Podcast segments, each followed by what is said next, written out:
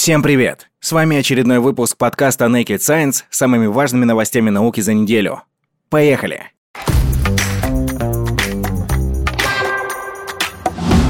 Итак, первая новость. Экзомарс 2022 не взлетит. Казачок высадится на Марсе в одиночестве. Европейское космическое агентство отказалось от сотрудничества с Роскосмосом в миссии «Экзомарс». Российская сторона заявила, что запустит свою посадочную миссию к Марсу на Ангаре, но ничего не упомянула о планах заменить европейский марсоход. Вероятнее всего, миссия пройдет без своего марсохода. В сентябре 2022 года к Красной планете была запланирована миссия «Экзомарс-2022». В космос ее должна была отправить ракета «Протон», одна из последних. После многих месяцев полета на Марсе высадилась бы посадочная платформа «Казачок» российского производства, массой 830 килограммов, а стой на поверхность Красной планеты спустился бы марсоход «Розалин Франклин».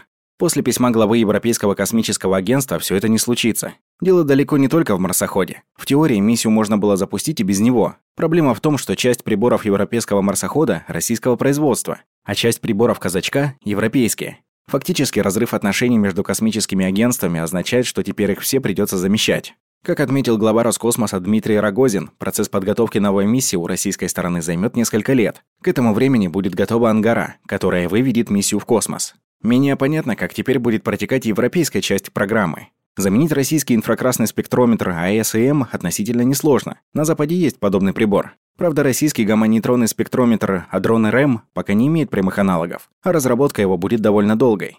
Несложно вывести новую европейскую миссию в космос на ракете SpaceX. Но у европейцев нет посадочной платформы, с которой марсоход мог бы десантироваться на четвертой планете. Ее разработка потребует многих лет. При этом срок годности некоторых узлов Розалинд Франклин к тому моменту может и истечь. Сходная проблема с платформой «Казачок». Их тоже не проектировали для работоспособности после многолетнего ожидания. Кроме того, как уже писал Naked Science, сама платформа сейчас находится в Европе, куда ее отправили в рамках подготовки миссии. Сейчас не очень понятно даже то, как казачок доставить обратно. Авиасообщений между ЕС и Россией нет, и в обозримом будущем не будет. Возможно, вопрос решат перелетом через третью страну. О том, чем должна была заниматься миссия, подробно можно прочитать в материале Naked Science. Теперь после вынужденного переноса на годы ее задачи могут несколько скорректировать. Например, к тому времени вопрос о наличии метана и кислорода в поверхностных слоях атмосферы Марса уже могут разрешить другие миссии. Вообще, создание посадочной платформы для высадки на Марсе – исключительно сложная техническая задача. В 2016 году европейский посадочный аппарат Скиапарелли разбился при попытке мягкой посадки. Причина – ошибка в блоке инерциальной навигации. Для нашей стороны ключевой проблемой станет отсутствие марсохода. Посадочный аппарат «Казачок» сам по себе неподвижен. В теории Россия может попытаться разработать и планетоход, но на практике такой проект будет достаточно недешевым. Неясно, насколько Роскосмос готов вкладываться в современных условиях. Судя по тому, что Рогозин в комментарии об этом событии ничего не сказал о создании собственного марсохода, ожидать его пока нет оснований. Перейдем к следующей новости. Ученые установили происхождение Астерикса и Обеликса. Новая работа ставит под сомнение традиционные представления о том, откуда пришли галлы. Железный век на территории современной Франции – предмет многих научных дискуссий. Дело в том, что галлов, населявших тогда эти земли, регулярно представляют как прямых предков современных французов. Галлы – это кельтские племена, которые, по одной из гипотез, пришли в Европу из Причерноморья. Вторая гипотеза говорит об их автохтонном происхождении на территории между Рейном и Дунаем. Впрочем, и в ее рамках древние предки кельтов все равно пришли с востока. Галами кельтов, заселивших территорию современной Франции, назвали римляне, которые столкнулись с ними в IV веке до нашей эры. Тогда племена под командованием вождя Брена выступили против Римской республики настолько успешно, что разграбили Рим. И даже после ее завоевания Цезарем, Галия на протяжении веков оставалась большой проблемой для римских правителей. Последнее время появилось значительное число научных работ, в которых сообщество Железного века описывают через материальную культуру и погребальную практику. И авторы этих работ часто говорят, что племена галлов были сильно разобщены, имели разные культуры и вообще не совсем родственники. Французские ученые под руководством Клэра Элис Фишер провели генетический анализ останков 49 человек, датированных бронзовым и железным веками. Образцы взяли из захоронений, находящихся в разных регионах современной Франции. Сравнение генома людей Железного века с людьми Бронзового века важно вот по какой причине. Традиционно с галами связывают распространение на запад Европы гальштадтской культуры, которую принято относить к Железному веку. Но уже достаточно давно археологические находки изменили представление о Гальштальте, и стало ясно, что первые два его периода относятся к эпохе бронзы. Исследователи рассматривали три популяции как предков галов. Западноевропейских охотников-собирателей времен до неолита, ранних неолитических земледельцев, а также степняков-причерноморцев, чьи гены были принесены на запад Европы представителями культуры колоколовидных кубков. Ученые не нашли существенных различий по последним двум компонентам между популяциями бронзового и железного веков с юга и севера современной Франции. В то же время они существуют на региональном уровне, но только у людей железного века. Иными словами, анализ показал отсутствие капитального генетического разрыва между группами бронзового и железного веков. При этом образцы, относящиеся к железному веку, имеют заметные региональные отличия. В геноме людей, живших на севере Галлии, нашли гены, характерные для населения Британии, а в образцах с юга – гены, типичные для иберийцев. Интересно, что археологические находки подтверждают такую связь с соседями. Например, захоронения на севере похожи на типичные для Британии, так называемые круглые дома. Несмотря на такие региональные вариации, исследователи пришли к выводу, что значительных притоков посторонних генов не было, и переход от бронзы к железу гальские племена осуществили самостоятельно, вопреки более ранним гипотезам. Они связывают этот культурный переход с прогрессивными местными экономическими изменениями, а не с массовым притоком аллахтонных, внешних по происхождению групп. К сожалению, авторы работы никак не комментируют тот факт, что оружие и предметы материальной культуры, типичные для Галлии раннего Железного века, сперва появляются к востоку от нее, постепенно продвигаясь от территории современной Чехии на запад. Работа интересна тем, что впервые установлена генетическая однородность среди региональных групп, характеризующихся различными археологическими культурами, эта геномная гомогенизация, по-видимому, связана с мобильностью людей между регионами, а также с притоком генов из Британии и Иберии. Таким образом, результаты в целом подтверждают происхождение современных французов от галлов и их предков, причем вплоть до бронзового века.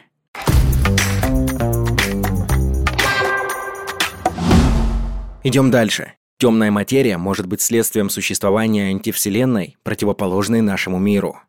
Физики выдвинули смелую гипотезу о наличии у нашей Вселенной зеркального близнеца, который может проявляться скоплением невидимых, но притягивающих вещество нейтрино, тем, что мы называем темной материей. Новая необычная идея предполагает, что в момент Большого Взрыва вместе с нашей Вселенной появилась и зеркальная, устремившаяся по оси времени в обратном направлении. Хотя попасть в этот противоположный мир в принципе невозможно, его существование должно проявляться во Вселенной в форме пока не обнаруженной разновидности нейтрино.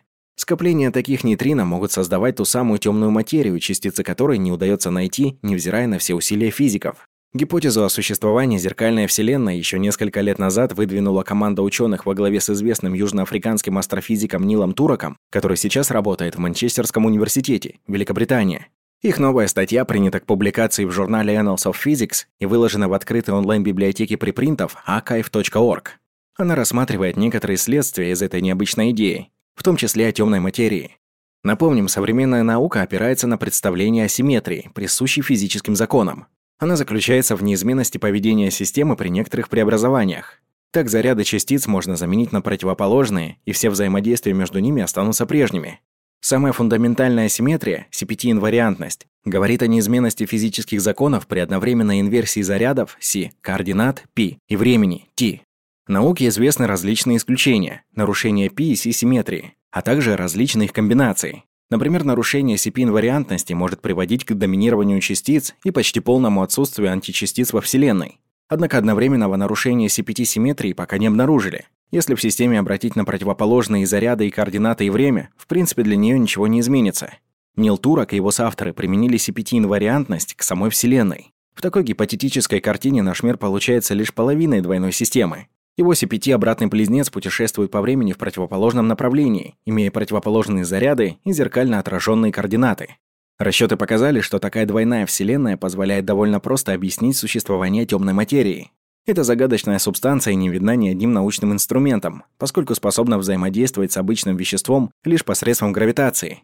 Темную материю можно заметить только по притяжению обычной, например, по траекториям звезд вокруг невидимого гравитирующего скопления. Это позволяет картировать сгустки темной материи в масштабах целых галактик, но не дает возможность уловить и исследовать частицы, из которых она состоит. До сих пор об этих частицах существуют исключительно гипотетические представления. И если отталкиваться от того, что мы живем лишь в половине из целостной двойной CPT-инвариантной Вселенной, то одной гипотезой становится больше. Нилтурок с коллегами показали, что в этом случае должны появляться нейтрино новых типов. Сегодня их известно шесть – электронная, мионная и тау-нейтрино, плюс их античастицы с противоположными зарядами. Все они обладают положительным спином, хотя остальные фундаментальные частицы бывают и с положительным, и с отрицательным. Но вот в двойной Вселенной должны существовать и нейтрино с обратным спином. Они практически никак не взаимодействуют с обычным веществом и могут проявляться лишь в очень массовых скоплениях за счет своей гравитации. Совсем как гипотетическая темная материя. По расчетам Нила Турака и его коллег, количество таких нейтрино должно быть достаточно, чтобы наблюдались все нужные эффекты темной материи. Необычная гипотеза позволяет сделать несколько проверяемых выводов о фундаментальных свойствах нейтрино. В частности, она предсказывает, что по меньшей мере один тип этих частиц должен быть безмассовым. Пока этот вопрос остается открытым. Эксперименты позволили установить лишь верхний предел масс нейтрино. Возможно, новые работы помогут выяснить их окончательно, и мы получим первое свидетельство в пользу существования у нашей Вселенной зеркального близнеца. Следующая новость. Безумцы. Рогозин потребовал от западных партнеров снять санкции, напомнив, куда может приземлиться МКС. Глава Роскосмоса обратился к руководству НАСА, ESA и CSA с вопросом, на кого может приводниться или приземлиться 500-тонная международная космическая станция. Роскосмос направил обращение партнерам по Международной космической станции из других стран, в которых потребовал снять санкции с предприятий госкорпорации. Об этом в своем телеграм-канале сообщил Дмитрий Рогозин. Пост он заглавил так на кого может приводниться или приземлиться 500-тонная международная космическая станция. Цитата. «Эту карту составили американские астрономы, споря со мной. Но по ней как раз видно, что наименьшую опасность разрушения МКС представляет именно России. А вот населению других стран, в том числе тем, кем руководят псы войны, стоит задуматься над ценой инициированных ими санкций против Роскосмоса, над ценой маниакально разрушаемого Западом международного космического сотрудничества. Безумцы», — написал руководитель ведомства. Он уточнил, что требования адресованы НАСА, а также космическим агентствам Европы и Канады, ESA и CSA. Ранее Рогозин уже отмечал, что Международной космической станции грозит неконтролируемый исход с орбиты и падение на территории Европы или США или Индии с Китаем, если западные ограничительные меры из-за ситуации на Украине коснутся сотрудничества в сфере космоса с Москвой. На это ответил глава SpaceX Илон Маск. В Твиттере миллиардер намекнул, что его компания могла бы спасти МКС, а затем одобрил рассуждение о том, как на место российского сегмента пристыковали бы корабль «Дрэгон». Накануне Канада добавила в свой перечень антироссийских санкций Минобороны, Службу внешней разведки, Рособорот-Экспорт, Казанский вертолетный завод, а также ракетно-космический центр «Прогресс», дочернее предприятие Роскосмоса.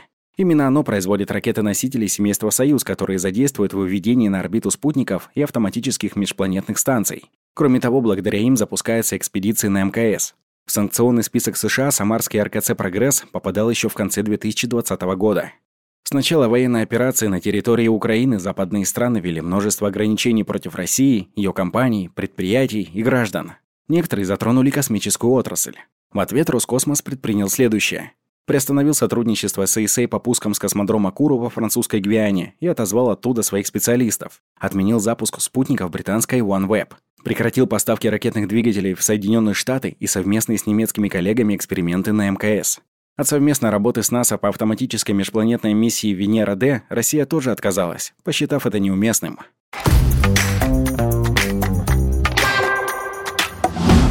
Очередная наша новость про то, что Илон Маск пожаловался на давление инфляции из-за антироссийских санкций. Американский миллиардер согласился со статьей Financial Times о том, какое огромное давление сферы сырья и логистики испытывают из-за санкций против Москвы и ситуации на Украине. SpaceX и Tesla столкнулись с инфляционным давлением в сферах сырья и логистики, заявил основатель компании Илон Маск на своей странице в Твиттере. Так он отреагировал на статью Financial Times под названием «Цены на сырье достигли самого высокого уровня с 2008 года из-за опасений по поводу поставок из России». «Что вы думаете о вероятном уровне инфляции в ближайшие несколько лет?» – задал вопрос подписчикам американский миллиардер. Как отмечает FT, мировые цены на сырьевые товары ожидает крупнейший еженедельный рост более чем за 50 лет, в то время как стоимость газа в Европе уже побила очередной рекорд. Авторы материала связывают исключительные изменения на рынке сырьевых материалов от нефти до пшеницы с российской военной операцией на Украине и последовавшими западными санкциями. Так, нефть в США на прошлой неделе подорожала до самого высокого уровня с 2008 года. Фьючерсы на пшеницу в Чикаго взлетели выше 12 долларов за бушель. Росли цены и на другие товары, например, алюминий и уголь. По информации AFT, это сильно повлияет на мировой бизнес и потребителей. События в России и на Украине вызывают исключительные колебания цен на сырьевые товары и могут привести к структурным долгосрочным последствиям. Но мы также считаем, что есть реальная угроза падения спроса по мере увеличения цен на сырьевые товары, считает Доминик О'Кейн, аналитик из JP Morgan. Из-за самосанкций трейдеры пытаются найти другие источники поставок на рынках, которые и без того ограничены из-за спроса, подскочившего после недавней массовой отмены ограничительных мер по COVID-19. Как пишет Financial Times, это переворачивает давно установившиеся торговые потоки и еще больше усиливает инфляционное давление. Конец цитаты. В материалах также отмечается, что Россия – ведущий мировой поставщик нефти, газа, металлов и зерна. Хотя ограничительные меры европейских стран напрямую не касаются природных ресурсов и в теории оставляют их доступными для торговли, банки, страховщики и судоходные компании фактически бойкотируют Россию, чтобы избежать юридических и репутационных рисков. Между тем, Вашингтон не побоялся запретить импорт энергоносителей из России. Причем президент США Джо Байден признал, что это решение повлечет дальнейший рост цен на топливо на заправках в его стране. За пару дней до этого делегация правительства Байдена приехала к президенту Венесуэлы Николасу Мадуро. Напомним, его легитимность американцы не признают, чтобы договориться по ряду вопросов, включающих энергетическую безопасность. Скорее всего, речь шла о поставках нефти в Соединенные Штаты, но представитель Белого дома Джен Псаки это не подтверждает. В ЕС не спешат принимать аналогичные меры. По словам уполномоченного представителя правительства Польши по вопросам стратегической энергетической инфраструктуры Петра Наимского, Европа не сможет столь же просто наложить санкции на российскую нефть, как США. Цитата. «Американцы могут в любой момент заместить этот объем собственным производством или высвобождением своих огромных запасов. Поэтому влияние такого решения на американскую экономику минимально, а в Европе огромно», заявил он. Том Марзек Мансер из консалтинговой компании ICIS в свою очередь рассказал, что некоторые компании, заключившие краткосрочные контракты с Россией, начали искать альтернативные источники поставок.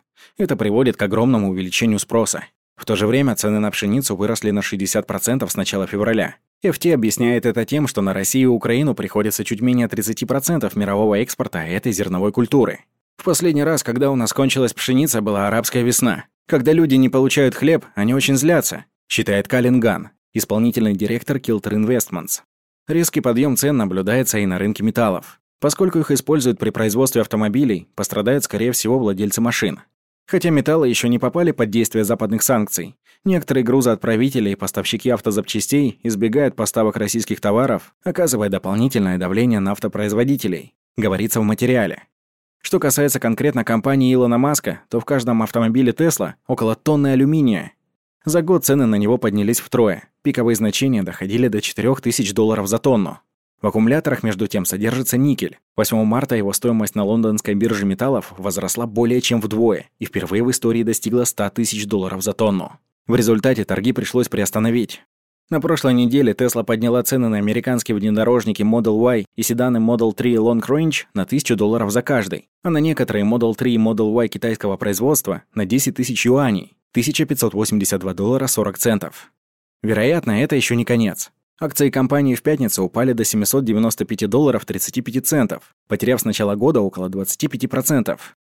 Апдейт. Тесла вновь повысила цены на всю линейку своих авто, во второй раз за год. Теперь самый дешевый электромобиль Model 3 с задним приводом обойдется как минимум в 47 тысяч долларов, плюс 2 тысячи. Model Y от 62 990 долларов. Model S от 99 990 долларов. Model X от 114 990 долларов плюс 10 тысяч. Доисторические рисунки из Амазонии запечатлели вымерших гигантов. Более 12 тысяч лет назад в Южной Америке обитали животные ледникового периода, включая ленивцев размером с автомобиль и непарнокопытных с хоботом. Два года назад в колумбийской части Амазонии археологи сделали невероятную находку – серию доисторических рисунков на скальном массиве. Рисунки тянутся на 12 километров, в основном выполнены охрой и представляют собой геометрические узоры, отпечатки ладоней и изображения животных, а также сцен охоты. Это место называется Сирания де ла Лендоса. Расположено оно в крайне труднодоступной части крупнейшего в Колумбии национального парка Черебикете. Группа ученых под руководством Хосе Риарте из Эксетерского университета, Великобритания, исследовала эти рисунки, которые на сегодня остаются одним из самых крупных наскальных изображений. Как сказано выше, многие рисунки Сирания де ла Лендоса изображают охотничьи и ритуальные сцены, показывающие взаимодействие человека с окружающей действительностью. Авторы работы утверждают, что на наскальных рисунках представлено все разнообразие животных Амазонии, от черепах и рыб до ягуаров, обезьян и дикобразов. Среди всего разнообразия есть несколько интригующих изображений. Ученые сравнили рисунки Сирания де ла Лендоса с предполагаемыми обликами мегафауны, реконструкциями вымерших животных, сделанными палеонтологами. Выяснилось, что некоторые изображения имеют сходство с вымершими представителями мегафауны. Иными словами, исследователи предполагают, что древние люди нарисовали гигантского ленивца, гомфотерия, которого некоторые ученые считают предком слонов, представителей семейства верблюдовых, лошадей и непарнокопытных с хоботами. По мнению ученых, весь комплекс рисунков люди создавали на протяжении нескольких столетий, и, скорее всего, они первыми пришли в те места. Вообще, история распространения вида Homo sapiens в новом свете изучена все еще довольно слабо. В ней немало темных мест. Некоторые открытия просто игнорируются научным сообществом, и Naked Science об этом уже рассказывал. Поэтому остро стоит вопрос датировки рисунков. А это очень непросто. Дело в том, что охра – неорганический минеральный пигмент, не содержащий углерода. Соответственно, она не может быть датирована с помощью радиоуглеродных методов. Тем не менее, некоторые фрагменты охры нашли в слоях отложений под расписанными вертикальными скальными поверхностями. И вот эти слои удалось датировать возрастом в 12 600 лет. Сейчас идет работа по датировке красного пигмента, использованного для росписи скалы. Археологи надеются, что древние художники смешали охру с каким-то связующим веществом, которое позволит определить точную дату. Результаты этого исследования ожидаются в конце 2022 года. Как сказано в работе, они, люди, столкнулись с этими крупнотелыми млекопитающими и, вероятно, зарисовали их. Рисунки очень натуралистичны, и мы можем видеть морфологические особенности животных. Конец цитаты. Дальнейшее изучение рисунков может пролить свет на причины вымирания этих гигантских животных. По словам Мариарты, во время археологических раскопок в ближайших окрестностях не было найдено костей вымерших существ. То есть можно предположить, что они не были источником пищи для людей, создавших картины. Надо сказать, трактовка рисунков из Ирания для Линдоса как изображение мегафауны непосредственными очевидцами спорна и неоднозначна.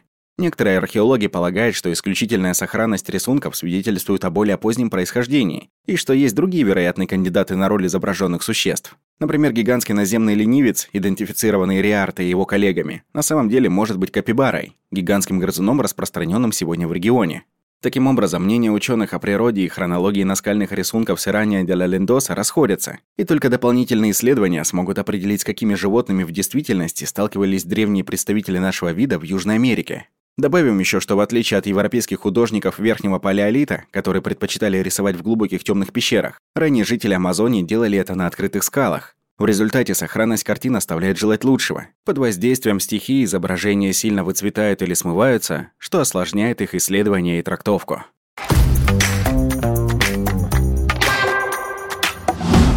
Далее. Ученые обнаружили связь между дневным сном и развитием болезни Альцгеймера.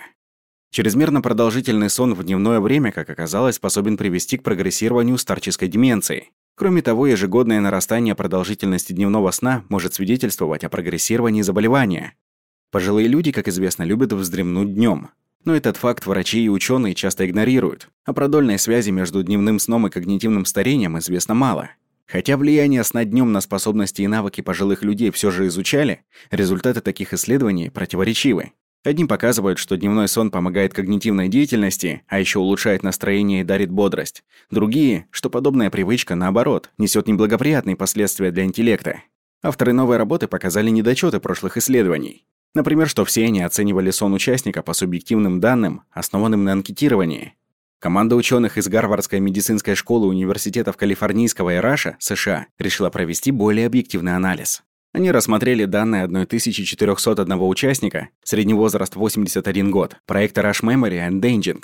Добровольцы носили специальное устройство на запястье, которое могло определить точную продолжительность их сна. Выяснилось, что эта характеристика, а также частота сна положительно коррелирует с возрастом. Кроме того, исследователи выявили двунаправленную продольную связь между дневным сном и деменцией. То есть более продолжительный и частый сон днем оказался фактором риска развития болезни Альцгеймера у нормальных пожилых людей, как мужчин, так и женщин. Помимо этого, исследователи выяснили, что ежегодное увеличение продолжительности и частоты дневного сна ускорялось по мере прогрессирования болезни, особенно после клинического проявления деменции. Получается порочный круг. Чем больше пожилой человек спит днем, тем выше его риск заработать болезнь Альцгеймера. А чем стремительнее развивается недуг, тем чаще и продолжительнее дневной сон. И последняя новость на сегодня. BMW и Volkswagen приостановили работу заводов в Европе из-за нехватки деталей. На такое решение пришлось пойти из-за нехватки важных деталей, которые импортировали с Украины. Компания BMW и Volkswagen вынуждены приостановить работу своих заводов в Европе из-за нехватки жгутов проводов, которые поставляли с Украины, пишет Financial Times. Как отмечают эксперты, теперь автомобильная промышленность этой страны столкнулась с большими проблемами, ведь производители будут искать другие варианты, чтобы получить запчасти. Это, в свою очередь, повлечет логистическую головную боль, а заново создавать предприятие дорого и потребует времени. Мы работаем с нашими поставщиками, пострадавшими от украинского кризиса, чтобы вместе найти решения и поддержать их в реализации, будь то сохранение производства на Украине или в других местах, заявили в BMW. Volkswagen сообщили, что 9 из 11 его поставщиков на Украине работают, хотя не на полную силу. Еще одна проблема – доставка готовой продукции на заводы через польско-украинскую границу. Это не только опасно, но и не хватает водителей грузовиков. На Украине с 25 февраля объявлена всеобщая мобилизация. Для военнообязанных мужчин от 18 до 60 лет действует запрет на выезд. С 15 марта военное положение продлили еще на месяц. К тому же на пограничных переходах толпы беженцев, поэтому те практически закрыты для обычных коммерческих грузовых перевозок. Как добавляет собеседник FT, даже если отправить грузовик, нельзя точно сказать, будет он в Польше через 3 часа или 3 дня, либо его вовсе отправят обратно. По сути, на сегодня страна, Украина, не открыта для какой-либо нормальной коммерческой деятельности, считает Джозеф Масара, финансовый директор Аптив, поставщика автозапчастей в США. Именно на предприятии Аптив в Польше, Румынии и Сербии начали вывозить детали с запада Украины. Между тем, самих работников украинских заводов кризис почти не затронул. В основном там трудятся женщины, а на них воинская обязанность не распространяется. Что станет с предприятиями в долгосрочной перспективе и вернутся ли впоследствии на Украину ушедшие компании, пока не ясно. К примеру, Volkswagen обсуждает расширение производства за пределами Европы, если конфликт продолжится. Мы должны думать о дополнительных инвестициях в Соединенные Штаты и за границу, заявил председатель правления Volkswagen Group Герберт Дис, отметив, что производство до 100 тысяч автомобилей уже перенесли в Штаты и Китай, чтобы обойти проблемы с поставками жгутов проводов. По мнению Диса, ситуация на Украине может повлиять на мировую экономику сильнее, чем пандемия коронавируса. И на этом все. Это все новости, которые были достойны вашего внимания. С вами был подкаст Naked Science. До следующей недели.